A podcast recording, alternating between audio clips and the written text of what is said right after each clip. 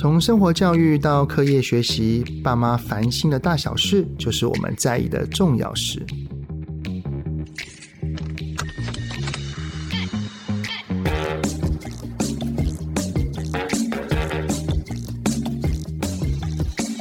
各位听友们，你们好，欢迎收听亲子天下 Podcast 节目《爸妈烦什么》，我是主持人、亲职教育讲师魏玮志泽爸。长期哈支持我们这个频道的听友们呢，可能都会知道说，泽爸我本身哈是读电机相关科系的啦，然后我也在科技业工作了十多年。这不过呢，在多年前呢，就毅然决然投入到亲职教育这个领域哈，选择担任亲职讲师这个工作。其实真的会有这么大的转折，然后跳脱舒适圈，是因为我的心中有一份信念跟理念。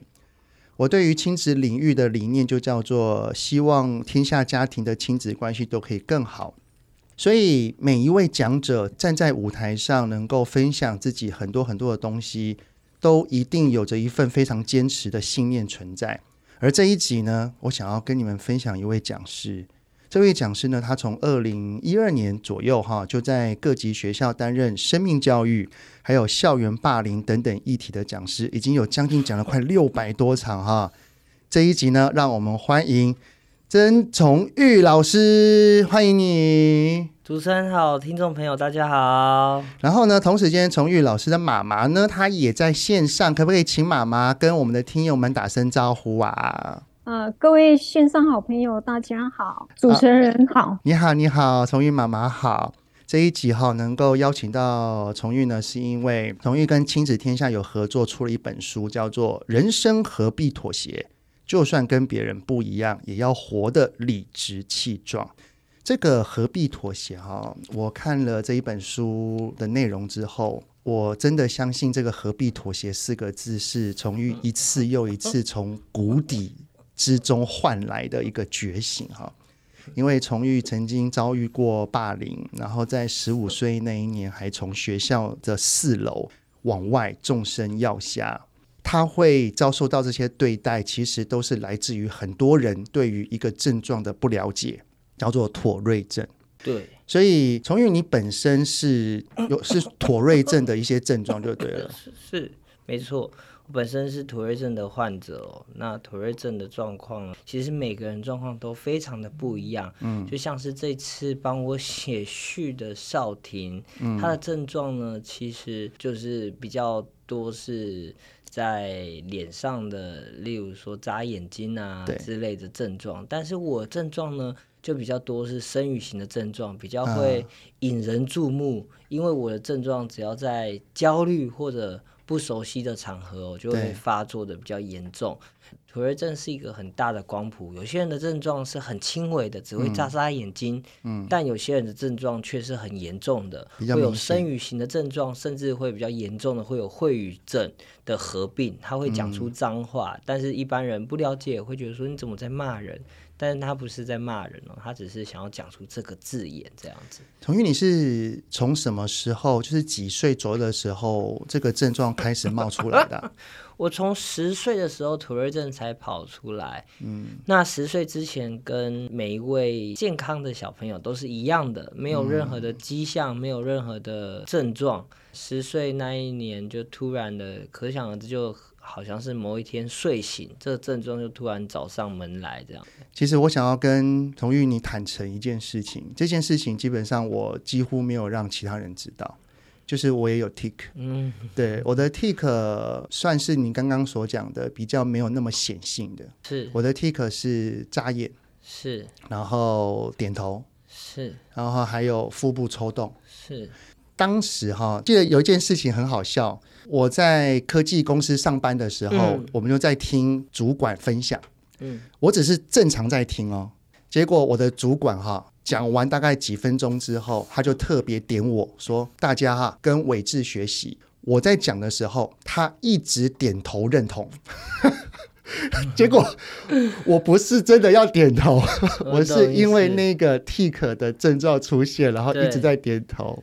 对对，然后其实刚开始我的这些症状出现的时候，也是在国中十几岁的时候。嗯当时的我，我非常不理解为什么这些症状会找上我。哎，嗯，你你也是这种想法？我也是这种想法。当时候在十岁的时候，我会觉得说，为什么不是我讨厌的那些人有这些症状？那为什么是我？为什么这么的不幸运之类的这些负面的想法？嗯但是呢，这些想法，我觉得在初期的阶段呢，因为这个症状一开始也不认识，而且又是在我、嗯、其实当然有比我更年长的妥瑞症患者，但是在我那个时候，其实基本上对妥瑞症也是完全没有任何的知识的时候。所以你你那个时候一开始也不知道为什么会这样吗？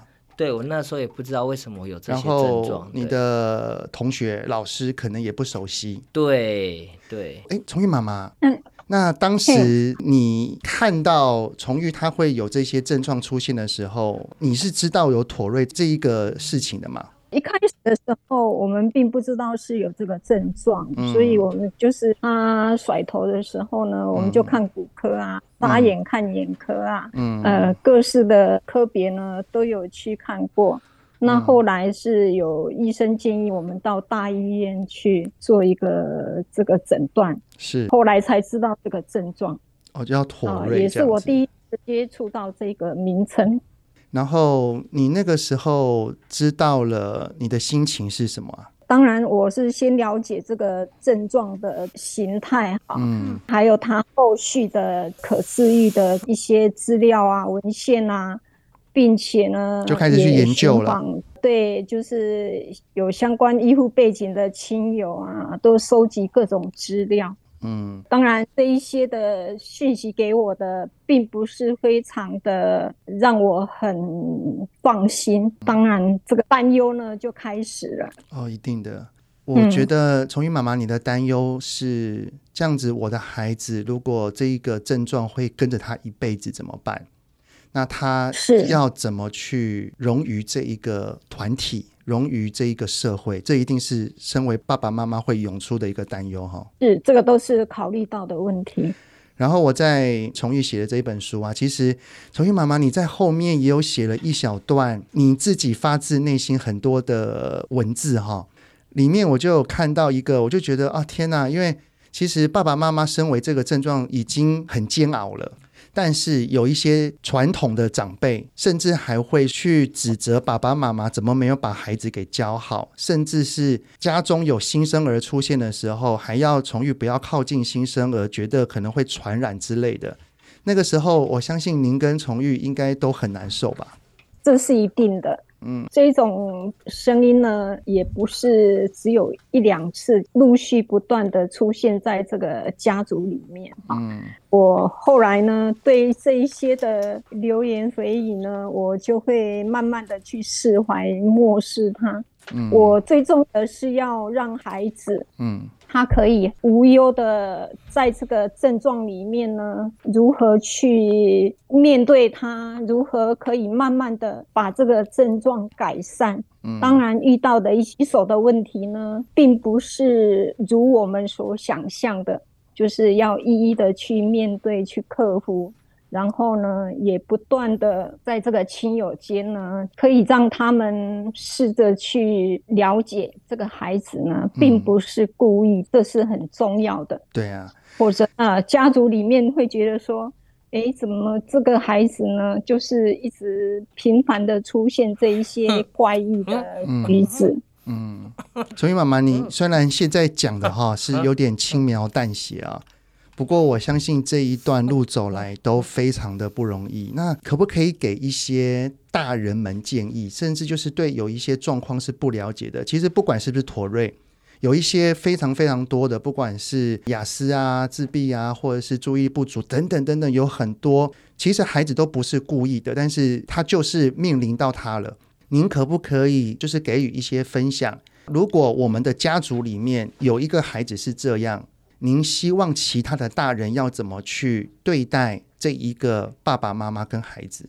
我觉得这种症状的孩子，跟他们最亲近的就是父母。对，那父母的同意认同，就是他们最重要的信心的来源。嗯，啊，就也是可以让他们突破呃这一些困难的最大的养分。嗯，也是这一些精神的支柱。我相信是正面的。就是孩子遇到这样的事情，我相信不管是孩子自己，还有他的爸爸妈妈都不愿意。那旁边的大人是真的就是要给予同理跟支持。我相信可能也不用多做什么，但是只要给予他们一些肯定的力量，我相信就会给他们很多的温暖了，对不对？是的。嗯，那崇玉啊，因为我相信您在那个时候有了这些症状，是可能非常非常多的人都不太能够了解哦。我也是跟你分享一下哈，因为我我会有点头的症状，然后腹部抽动的症状。OK，所以当时在国中的时候，我有同学啊，就给我取一个外号叫歪歪头。嗯，然后他会当着我的面一直在笑我，就是看他看到我又在点头了。他就会在远远他的座位上，就直接对着大家说：“哎、欸，歪歪头，歪歪头。”嗯，我那时候真的好想要离开这个环境。对，不过现在我已经是跟他和平共处了，然后我也算是已经成年一段时间了。对，我现在能理解当时的孩子，他也不是有恶意的。对，他只是带着一个好玩，是他只是觉得你好特别。对，那您曾经有遭受过什么样的因为不认识而被当作是玩笑的对待吗？有，其实呢，那时候会被取一些类似跟毒品啊或者嗑药相关绰号，诸如此类的一些称呼我这样子，嗯、那其实是蛮不舒服的。而且也就像是泽爸所说的一样，会当着全部人的面前这样子说，嗯、那其实那种感受都是很糟糕的。这样子，其实就如同妈妈刚刚所说的，其实也让我觉得很感动。其实真的，就算身边的亲友啊，或者身边的一些人，他们是不了解我的状况，但是其实家长的一个最重要的重要他人的一个支持跟一个后盾是很重要的，的尤其是。在很无助的时候，可能我的重要他人就是我爸妈嘛，嗯、他们也不需要多讲什么，他们只要让我知道是有一个避风港的，这样子就是一个很重要的一个支持的力量。那我们共同也有很深的，除了母子间的关系，我们还有多一层的革命情感。嗯，因为其实那种革命情感是来自于，就像是很多人的歧视啊、误解啊所造成的一些。状况哦，那我们都要共同去承担跟面对这样子。嗯，当时因为我的症状没有到非常的外露，所以我的老师倒是还好，嗯，只有同学们之间的嘲笑。当时其实有的时候会有点微微的很低落的原因是来自于我的爸爸妈妈对于这个症状的不了解。是，所以当时我一直在眨眼，一直在点头的时候，其实我都好记得我的爸爸妈妈。他们的不了解，然后反而一直在盯着我，然后最后面还提醒我说：“嗯、不要再扎了，对。不要再点头了，你可不可以忍一下？”对，诶，你看我已经到四十多岁了，我在十几岁的时候的事情，我现在依然是好深刻。对，就是这一个话语，他们也不是有恶意的，他们是担心，对，他们是担心，没错。然后他们的担心却造成了好像这是我的问题一样，对，好像我为什么要故意这么做？对，其实我不是，没错，我也不想啊。对啊，对啊，对不对？我相信从玉，你应该有跟我类似的一个心境。有啊，有啊。其实呢，就是很多把它扩大成在外面的一些大众运输啊，或者一些场合的时候，而且您的症状会有讲话的，对，我会有一些声语型的症状会出现一些怪声。所以呢，在外面的时候，其实多多少少会，我不想要称之为这些人是无知，因为无知觉得有一点太强烈的用词了。但是我会称之，就是因为不了解，所以产生的一些误会嘛。是，是，是。那我会觉得说呢，像是我做大众运输的时候，有些人就会，不管是恶意的或者善意的，跑过来跟我叮咛说。这里是捷运，你应该保持安静。这种基本常识你应该要知道吧？那其实这种感觉会让我更焦虑，那症状就会发作更严重。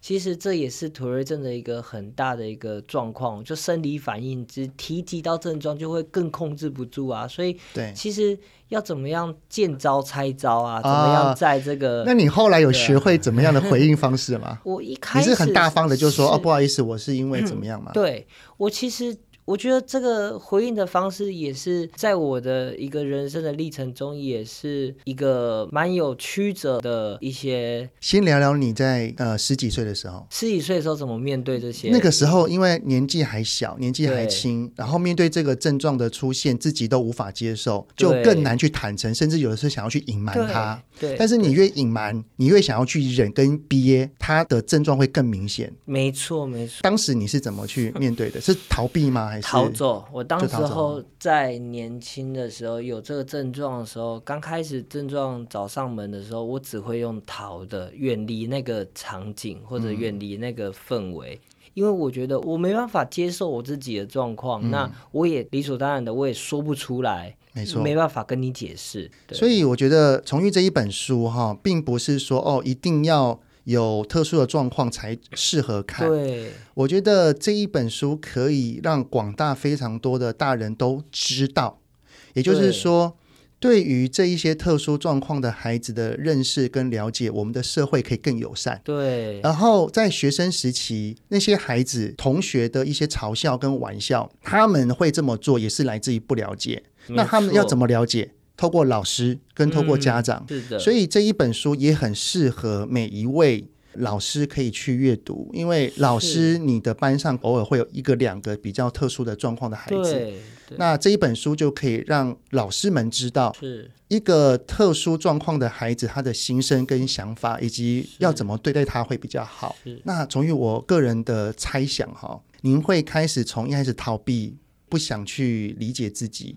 到愿意转变，到现在侃侃而谈，跟十五岁那一次的事件是不是有些关联性？有一定程度的关联哦，因为当时候我奇迹式的活下来之后，我一开始是非常的愤怒的，我会觉得说，十岁那一年没办法决定身体健不健康就算了，嗯，连现在要生要死的决定权，上天也不给我。那我当时候是非常愤怒的，觉得说怎么会这么的不公平？为什么会待我如此的不公？那我。当时候也经历过了一段时间的内心的挣扎跟一些很大的考验，那我想了很多很多自己跟自己内心的对话哦，这样子。那当时您的对话有哪一些的力量，让你能够有重生？就是从一开始的逃避到现在的愿意正向面对，甚至站在舞台上侃侃而谈呢？我在发生意外完之后，其实我躺在床上躺。了两年的期间，仪器检查不出来我有任何的受伤，但是我还是有很严重的内伤哦，这种重力加速度的撞击。哦，对，所以呢，我那个时候躺在床上的时候，我就把坏的事情想过一遍，所有事情都想过好几遍，好几遍，把坏的事情都一直想，一直想，但是终究我人生中。不是只有坏的啊，还是有那一些仅存的、微乎其微的美好。例如说，还是有理解我的老师啊，理解我的同才啊。嗯，那我想到那一些的时候，我就很像是抓紧着不放，我就持续的想，好，那这些好的事情带给我的意义是什么？后来呢，嗯、我无意间呢，我就想到，哎，我国高中都是最后一名毕业的，嗯，那我国中唯一的国文程度啊，也就是。很奇妙的一个缘分下读到的一篇课文，也是那个时候，当时候我的特教实习老师要我把这篇课文背起来，我心不甘情不愿的背起来。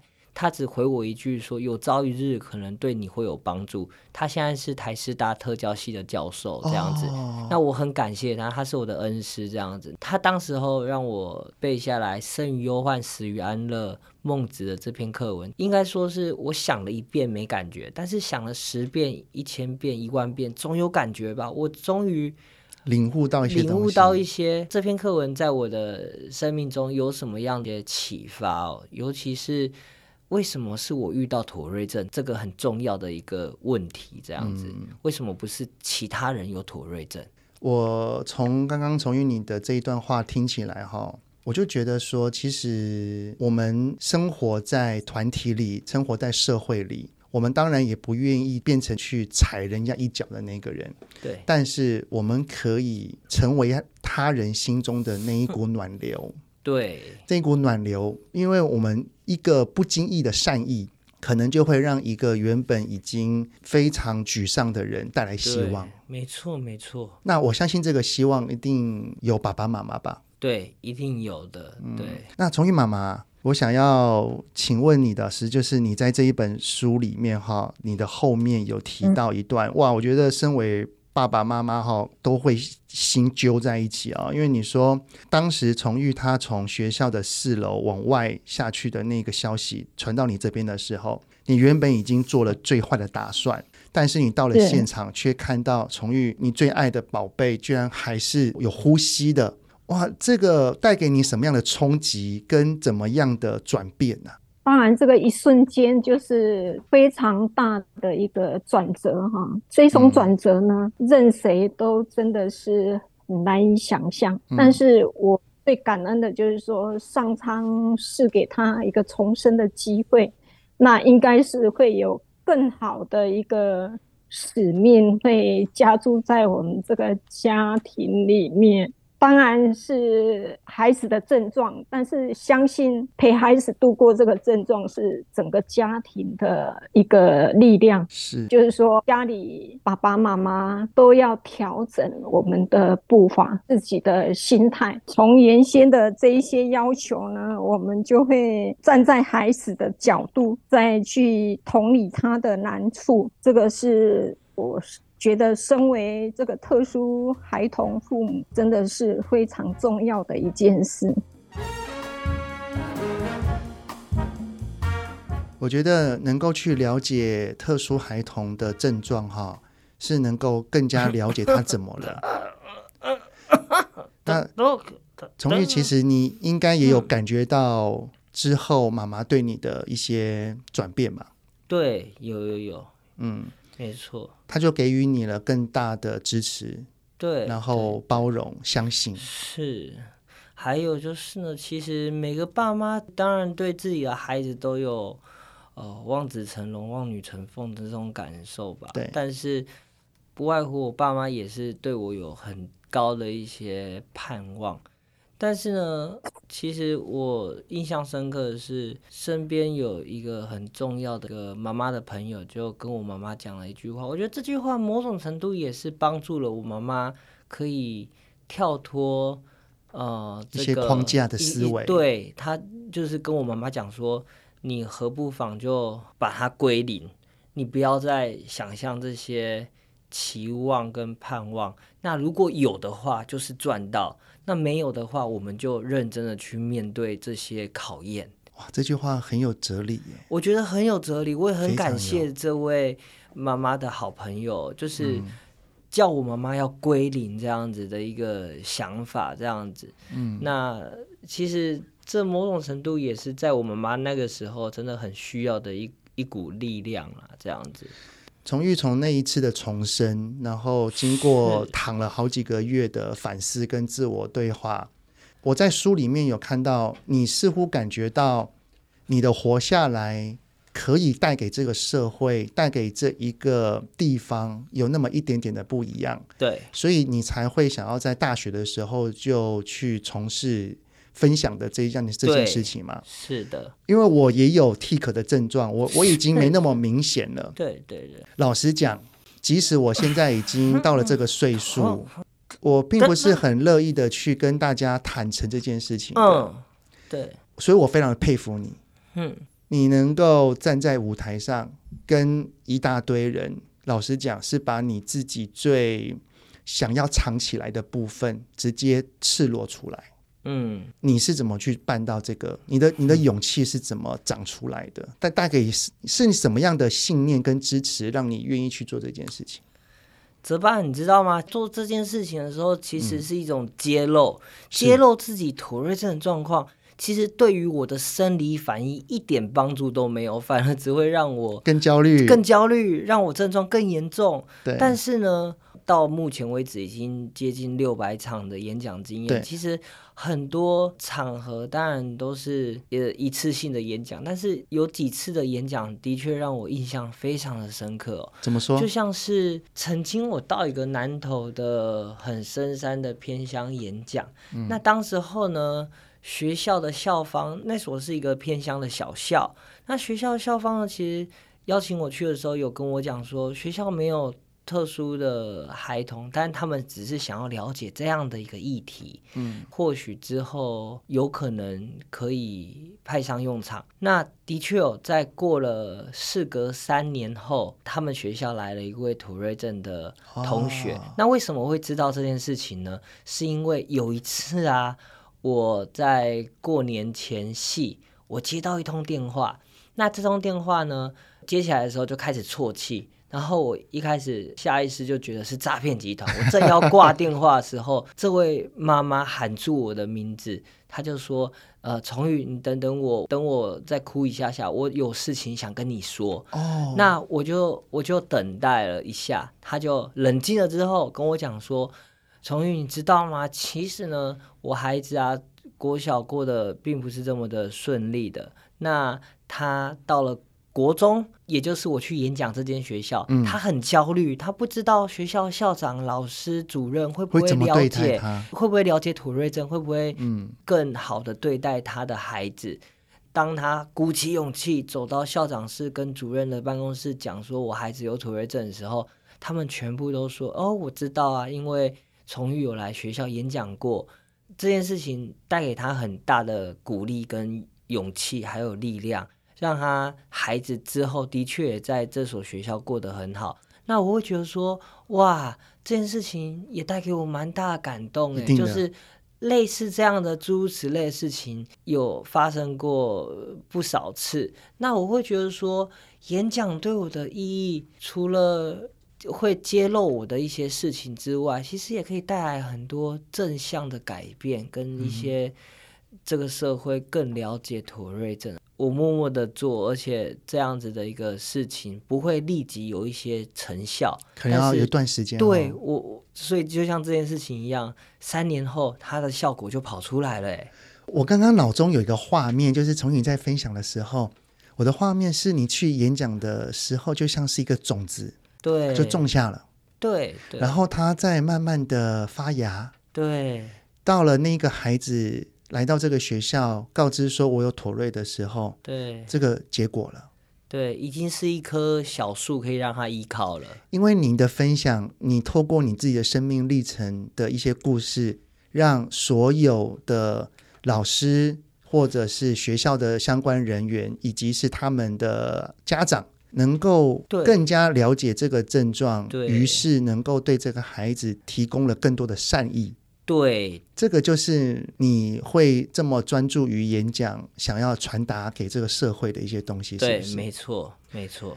我相信这一本书一定也是，就是一场演讲可能只有对二十个人、三十个人，最多是几百个人。是，但是一本书，它或许可以透过几千个、几万个这样子散出去。没错，没错。我相信越多人能够对于这一些特殊状况的认识，是能够带给我们更加和善的社会。没错，没错。您在分享的过程当中啊，你有没有觉得，呃，从之前，就是从玉宁从之前啊，刚开始分享，一直到现在，你自己觉得我们台湾社会的氛围对于这些特殊生的认识，或者是友善程度有没有不一样？我觉得逐年来看，有越来越更认识到特殊需求者的一个状况，而且更认识到我们的一些个别化的差异哦。但是呢，我觉得还是有很大进步空间。怎么说呢？其实我在国外读书的时候，跟回来台湾，就当然是有一些落差，就是那种氛围啊，跟整体。社会跟整个校园环境，嗯，对于特殊学生、特殊需求者的一些进退应对，当然是有一定程度的不一样。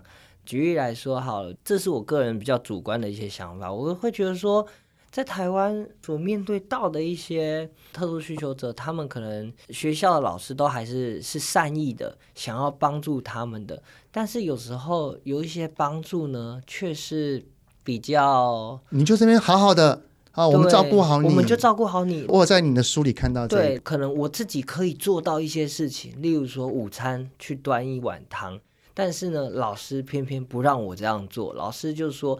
你就坐着，其他同学可以帮你。你这样子很危险。哇，这样好像是一个，好像我是失能者或者我没办法自理的状况。当然还是有很多面向的不一样。嗯，那这个是主要让我觉得说，其实台湾的状况已经越来越好了。但是呢，的确在面对特殊需求者的一个状况底下哦，还是有很多的可能。因为文化的不同，因为一些我们的成长的脉络的不同，还是的确有一些可以需要更好的地方。对对对，我相信这都是一段历程了。真的，真的，他没有办法一触可及。没错，他一定要慢慢慢慢的。而这一个 这一些整个轮子的转动，对，靠的是每一个社会的小单位，对，就是包含了从与你去分享。每个老师可以去读这一本书，然后去更加的了解，没错。然后每个家长愿意去聆听一些的内容或去了解。当这样子的状况不断的转动的时候，我相信我们台湾对于特殊生、特殊儿的一些的友善度哈，或者是尊重度，一定会越来越好。是没错。那以你的观点哈，你觉得如果在学校一个班级上面有一个特殊生，老师要怎么去对待他是比较好的？我觉得这是一个非常好的问题。的确，在每一个特殊需求者的身上，他都有个别化的差异，还有个别化的需求。我会觉得说，怎么样面对这些个别化差异跟需求，在第一线的老师啊，这些。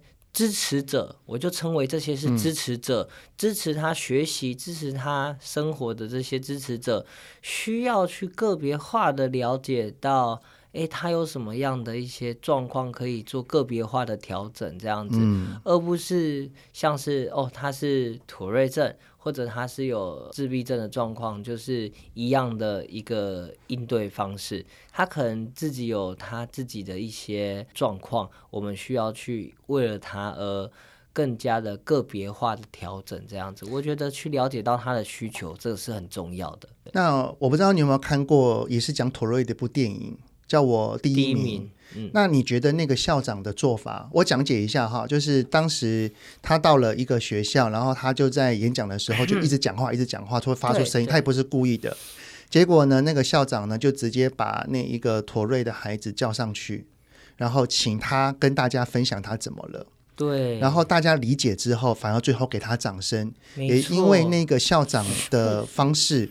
让他长大了之后想要成为一位老师，对，没错。那你觉得这样子的方式是适合的吗？还是要看孩子的状况不同？对，其实当时候这位校长，我觉得他做了很前卫的一个尝试哦。的确，在那个场合是一个演奏会，嗯，那演奏会的时候就要保持。最高的静默啊，对，但是这位土瑞症的孩子就没办法，于是校长就在台上跟他就是一问一答这样子，问他说：“你是不是故意的啊？你你怎么了？”那他就也是很勇敢的说出他的妥瑞症，他没有办法控制之类的。让我想到的是，其实呢，我做的做法呢，也是在课堂上跟老师借上课前的五分钟，站到台上发下简章。然后，并且跟大家介绍我的土瑞症。那这张简章就是简单的 Q&A 啊，会土瑞症会不会传染啊？要怎么跟我相处啊？哦、那我有什么样的症状？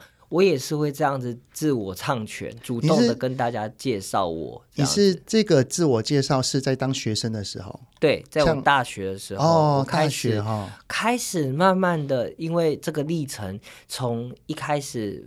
否定自己还没有接纳妥瑞症，到自己可以侃侃而谈，到了台上，这个都是一个很需要跨过很多历程才能够到这样子一个境界哦。那的确，我刚刚想讲的是说，我这样子的一个做法，其实也让很多的家长有一些想法，诶，我孩子是不是他也可以做一样的事情？但是呢，可能这件事情需要非常非常大的。对于自己的了解跟一个呃勇气才做得了，那我就有建议一些家长，或许可以呃让你孩子主动的开诚布公的讲他的状况，但是可以搭配着老师的协助，老师可以例如跟他一起入班宣导，嗯、然后就是一问一答，一问一答，对，然后让孩子可以也主动的，而且也可以。非常的就是坦诚，坦诚，而且非常的真切的，非常的实际的讲出他的需求跟他的状况。对，你们只要把我当成一般的朋友就好了。在过往我的呃入班宣导都是被支开这个班上，或者是呃老师帮我就是、哦、好像会怕你怎么样之类的，对，怕我难受，或者怕我心情没办法调整，或者是老师会一直讲土瑞症的一些介绍。但是往往不是不好，而是这些不够个别化，或者不够能够去深入的了解到这个特殊需求者的差异。所以我反而觉得，哎，就是我刚刚讲的，就像是叫我第一名这个桥段，这个校长跟他的一问一答、嗯、这样子的方式，其实可以改变很多状况，哎，是可以拿来让老师们参考的、哦。对，刚刚从玉这一段讲的有点轻描淡写，但是我相信从一开始的否定到后来的愿意坦诚，真的很不容易。如果想要知道这一段心路历程的话，真的都欢迎可以看崇玉的这一本书啊。是。那崇玉妈妈最后想要请教你的是啊，这一段路走来，你有没有什么话想要对家中如果也有特殊生的爸爸妈妈们，如果你有一些鼓励或者是建议的话，你想要对他们说什么？是每一个孩子都是独一无二，不论是他们是什么症状，或者即便是我们看不出的症状，我们都需要除了家人，还需要这个社会。更多的包容、理解跟认同，即便是一个善意的眼神呢，或者是一个简单的一句话，在家中、在社会中，都会带给这个孩子呢无限的温暖。每一个孩子都是充满无限的可能，我们都不能轻易的放弃他，可以让他们继续为自己努力。总有一天呢，他们也会找到自己的潜能跟自己的长处，啊，也有发展他无限的空间，在他有限的生命里面呢，活出很精彩的一片天。哇，谢谢，好感动哦。其实我今天跟崇玉访谈了这么多的一段时间哈，其实我真的觉得 崇玉妈妈，你你把崇玉教的非常非常的好。然后我我在您的那一段书中后面的那段文字啊，我看了，身为爸爸哦，超级超级无敌感动的。这真的是走过一段艰辛的路的爸爸跟妈妈才可以体会到的一些历程。对，谢谢你留下了这么美好的文字在这本书里面。谢谢泽巴的鼓励，谢谢大家一路上的很多很多的贵人，感恩。那崇玉刚刚很多都是跟社会啊，跟家庭啊，那你有没有想要跟一些本身就是有一些特殊状况的人，他可能还在。自我怀疑、自我否定当中，你有没有一些什么话能够想要跟他们讲？我觉得我想要跟这些朋友讲说呢，我们的确遇到了这些考验跟这些困难，困难跟困难间当然是没办法比较的，我们也无需要去比较说，哎。他为什么比较幸运？我为什么比较不幸运？我觉得这样子的一个思维可能没有太大的帮助。但是，我觉得如果我们能够在我们的困境当中找到一点点的希望，让这个困境它可以是绊脚石，或者是它也可以变成是你的垫脚石。让这个逆境呢，让这个不一样的状况，怎么样在你的生命中凸显出来的一个角色，或扮演怎么样的一个状态，这个都是由你自己可以来决定的。所以呢，不管你今天遇到怎样的困难，呃，我觉得不一定第一时间就要接受或者保持乐观，一定要允许自己有情绪、有舒压，我们不能。一直压抑着自己的情绪，然后就是不去抒发这些你心中所想象的不公平啊、愤怒啊，你一定要有一些抒发。那抒发完之后呢，我们就是要面对。那面对的方式有非常非常百百种、千千万万种，但是呢，我们要找到一种方式是怎么样让你这个。困难跟考验不是你的绊脚石，而是垫脚石，让你跳得更高，飞得更远。讲得真好，我、哦、听了好感动，谢谢你，谢谢你把你的生命的力量传给无数需要协助跟需要帮忙的人，谢谢你，谢谢泽巴，谢谢听众朋友。所以推荐这本书：人生何必妥协？就算跟别人不一样，也要活得理直气壮。非常谢谢崇玉，也谢谢崇玉妈妈，谢谢你们，谢谢，谢谢。刚刚亲子天下 Podcast 节目里面介绍的好书，只要是亲子天下所出版的，都可以在 Podcast 的好书专卖店里面买得到。